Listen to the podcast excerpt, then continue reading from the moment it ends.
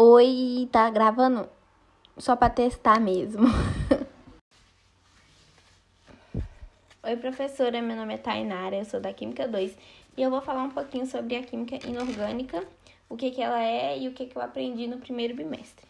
É, tô tentando gravar esse podcast já desde as 10 horas e agora já é meia-noite e 40, mas vamos lá. A química inorgânica é uma ciência que se ocupa investigação e experimental a interpretação teórica das propriedades e reações de todos os elementos e seus compostos, exceto os orgânicos. Os compostos inorgânicos variam dos sólidos iônicos, covalentes e metais. Os complexos metais têm de grande importância na química inorgânica.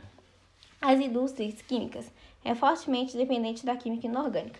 Aprendemos também sobre o diagrama de Linus Pauling, Linus Pauling o diagrama de Linus-Pauling distribui o subnível de ordem crescente da energia.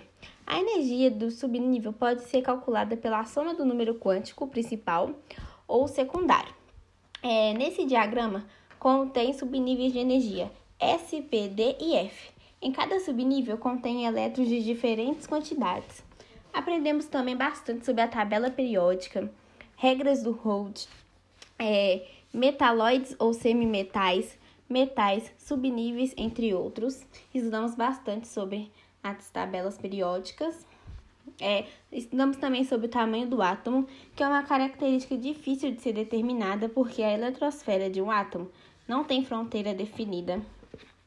É, estudamos bastante também sobre os raios, números de camada. Quanto maior o número de camada, maior será o tamanho do átomo.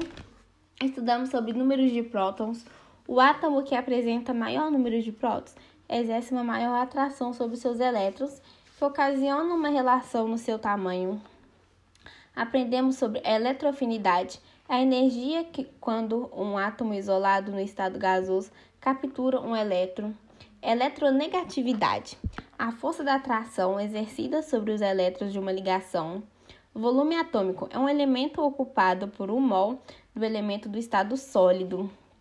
É, também aprendemos sobre o mol, aprendemos também sobre o subnível, que é ocupado pelo elétron mais ele eletronegativo do átomo em seu estado fundamental.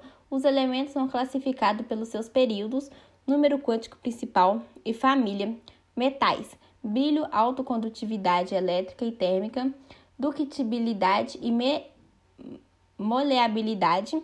Todos os metais, com exceção do mercúrio, são sólidos em temperaturas ambientes. Fizemos bastante atividades também com o uso da tabela periódica. E é isso, professora. Espero que você tenha gostado. Estou tentando gravar esse podcast. Já tem mais de duas horas.